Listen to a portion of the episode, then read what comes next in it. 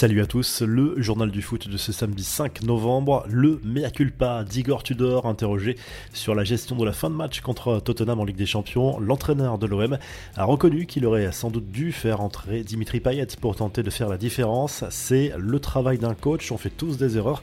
Klaus aussi aurait dû rester sur le terrain, il aurait pu marquer. Il faut que je fasse mon autocritique, mettre Suarez à la place de Payet. J'aurais pu faire un changement différent, a reconnu le coach olympien avant le choc face à l'OM programmé ce dimanche en Ligue 1. Payet était lui aussi en conférence de presse avant ce rendez-vous capital en Ligue 1 et le meneur de jeu compte bien donner tort à Tudor lorsqu'il aura sa chance sans faire de vagues. Ce n'est pas aujourd'hui à cet âge-là que je vais aller me plaindre à mes dirigeants. Le coach est celui qui décide. Je pense que si je suis à mon niveau décisif, le coach n'est pas fou.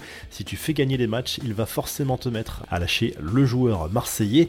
Les infos et rumeurs du mercato Karim Benzema se livrent sur sa décision de ne pas revenir à l'Olympique lyonnais pour y terminer sa carrière, alors que tous les supporters en rêvaient. Le buteur du Real Madrid, qui fêtera ses 35 ans en décembre, ne l'envisage pas. J'ai laissé une belle image à Lyon, il faut que cela reste comme ça. Tu ne peux pas partir et revenir. Je n'arrive pas à faire ça. J'ai fait ce que j'avais à faire à Lyon. Ça reste mon club de cœur, a précisé le Ballon d'Or lors d'un entretien accordé à un streamer sur Twitch. La mise au point de l'entourage d'Hendrick à propos de son avenir, pisté par de nombreux clubs, dont le Real et le PSG. Le prodige brésilien n'aura que l'embarras du choix au moment de choisir sa future destination, mais le Real n'a pas spécialement d'avantage dans ce dossier. Il n'y a rien de décidé pour le Real Madrid ou tout autre club. Nous n'avons pas encore de préférence, nous déciderons dans les prochains mois, a assuré le père du joueur au journaliste spécialisé sur le mercato Fabrizio Romano.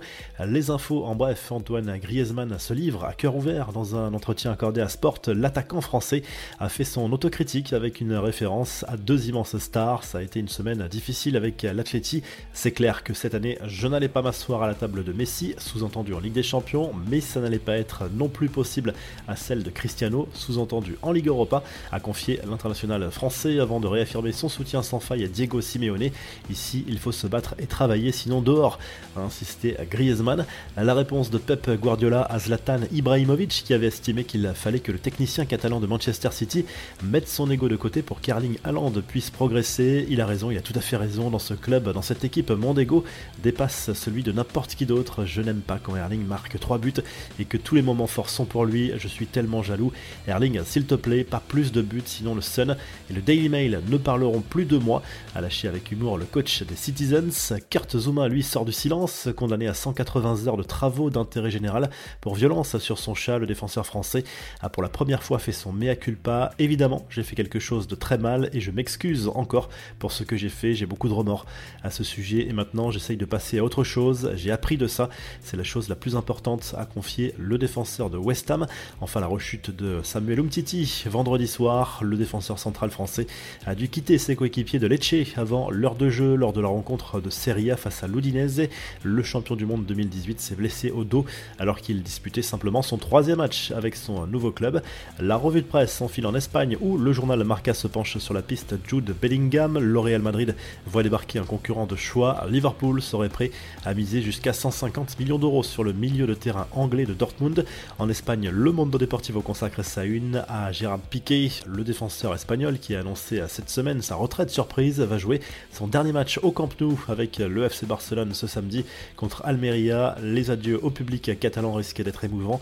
En Angleterre, le Star Sport se penche sur le choc entre Chelsea et Arsenal programmé ce dimanche en Première Ligue en insistant sur les retrouvailles entre Pierre-Emerick Aubameyang et Michael Arteta. Le buteur des Blues était parti d'Arsenal en janvier dernier après un conflit avec l'Espagnol et en Italie.